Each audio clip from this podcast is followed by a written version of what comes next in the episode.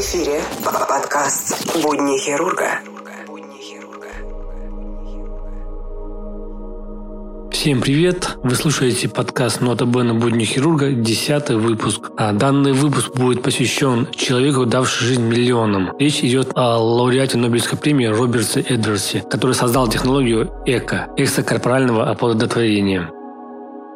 Как отмечала в Нобелевской лекции в честь Эдвардса Мартин Джонсон, сам лауреат по состоянию здоровья уже не мог читать обязательную Нобелевскую лекцию. Каждое лето мама забирала Робертса домой, в Йоркшир. Там он работал на ферме. По словам Джонсона, именно такая юность сформировала будущего лауреата. На всю жизнь он получил любопытство к естествознанию и особенно к репродуктивной области, каковую он наблюдал среди овец, свиней и крупного рогатого этого скота. В любом случае, Эдвард стал тем, кем он стал, и гордился пуще всего остального тем, что когда в 1966 году на конференции в Венеции познакомился с великим Грегори Пинкусом, изобретателем оральных контрацептивов. Тот сказал, вы стали прекрасным йоркширцем. Затем была война. В 1943 году нашего героя призвали в британскую армию. К удивлению Эдвардса, его, выходцы из рабочей семьи, решили зачислить зачислить на офицерские курсы. После окончания курсов Эдвардса отправили на Ближний Восток. Повидав Иорданию, Египет, Ирак, Ливан, он закончил службу в 1948 году и вернулся в родной Манчестер. Дома Роберт снова вернулся к земле. Его ждал курс сельскохозяйственных дисциплин в университетском колледже в Бангаре, который сильно разочаровал Эдвардса своим уровнем. В 1951 году Эдвардс впал в депрессию. Это было бедствие. Мои гранты были потрачены. Я был в долгах. В отличие от некоторых студентов, у меня не было богатых родителей. Я не мог написать домой. Дорогой папа, пожалуйста, пришли мне 100 фунтов. Я провалил экзамен. Впрочем, Эдвардс быстро пришел в себя и отправился в Эдинбург, чтобы пройти университетский курс по генетике животных. Там и началась его серьезная научная карьера. Впрочем, не только она. В Эдинбурге он встретил Рут Фаулер, своего пожизненного научного научного сотрудника, а с 1954 года жену и мать его пяти дочерей. Рут прожила с ним шесть десятков лет, умерла в тот же год, что и Роберт. Кстати, в каком-то смысле Эдвард стал вторым Нобелевским лауреатом в ее семье. Дело в том, что дедушкой по материнской линии Рут был Эрнест Резерфорд, лауреат Нобелевской премии по химии 1908 года. Дальше карьера Эдвардса начала стремительно развиваться. Он получил стипендию стипендию в 240 фунтов в год, что немало, и много работал в области репродуктивного здоровья. За 6 лет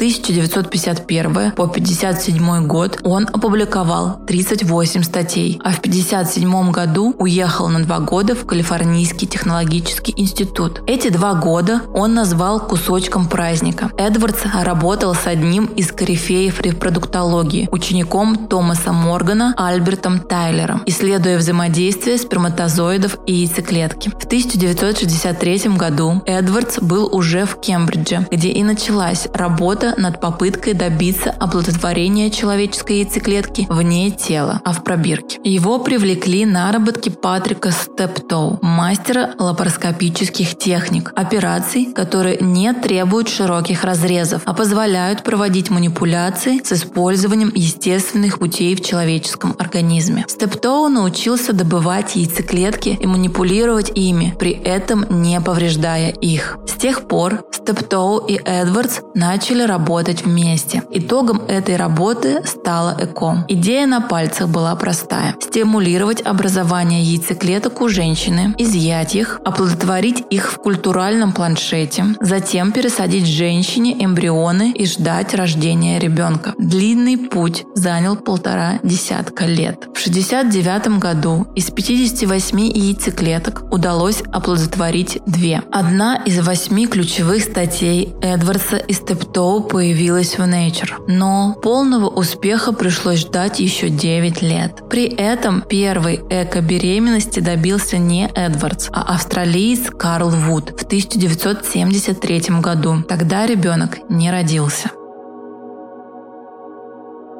Будни хирурга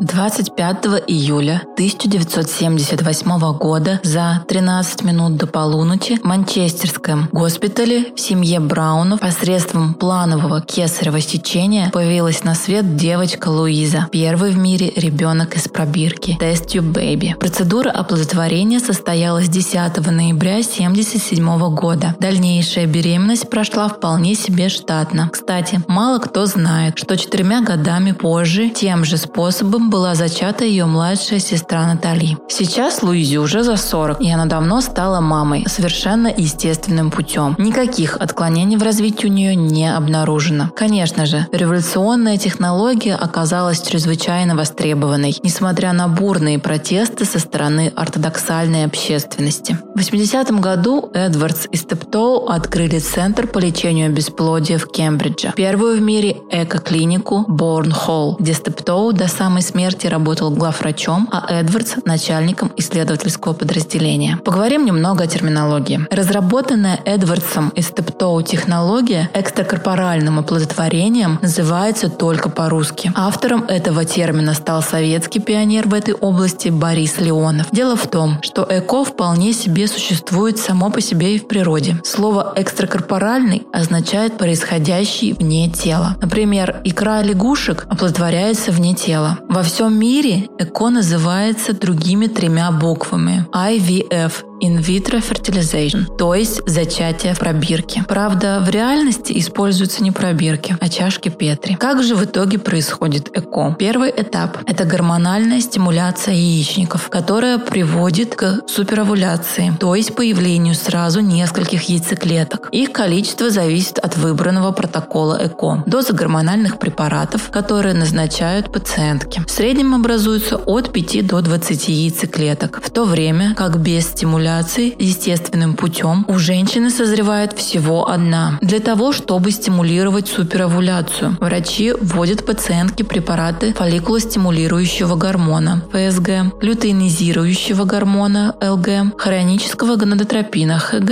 и блокаторов гонадотропин-релизинг гормона. Этап стимуляции яичников длится от 7 до 50 дней в зависимости от выбранной схемы введения препаратов. Второй и третий этапы – это забор яйцеклеток яйцеклеток, спермы и в тот же день оплодотворения. Забор яйцеклеток проходит под внутривенным обезболиванием и занимает примерно 10-15 минут. Тогда же сдается сперма. После этого врачи соединяют яйцеклетки и сперму, в результате чего образуются эмбрионы. Если сперма более-менее нормальная, то оплодотворение происходит посредством простого смешивания яйцеклеток и сперматозоидов, инсеминация инвитро. Если последние мало активны. Применяется метод ИКСИ – интрацитоплазматической инъекции сперматозоидов, когда отобранные сперматозоиды вводят в яйцеклетку вручную под микроскопом. Оплодотворение происходит в чашках Петри или на культуральных планшетах, на специальных сложных питательных средах. Оплодотворенные яйцеклетки переносят в специальный инкубатор, где эмбрионы формируются и развиваются от 2 до 6 дней. Это короткий этап искусственного культивирования. След Следующий этап – подсаживание эмбрионов в матку, имплантация. Это безболезненная манипуляция, занимающая всего несколько минут. Сейчас рекомендуется переносить не более трех эмбрионов за одну процедуру ЭКО. Через две недели после переноса эмбрионов уже можно делать выводы об успехе операции. На сегодняшний день вероятность наступления беременности с первой попытки в среднем составляет около 45%. Неиспользованные эмбрионы можно заморозить в жидком жидком азоте и в случае неудачи первой попытки разморозить их и использовать во второй раз. Умер Роберт Джеффри Эдвардс 10 апреля 2013 года недалеко от Кембриджа в Великобритании.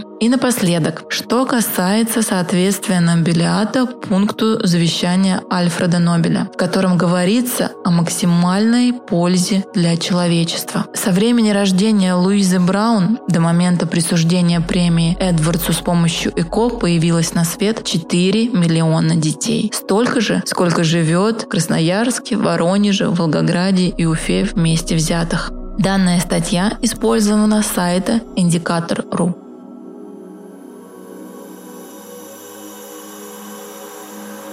Будни хирурга.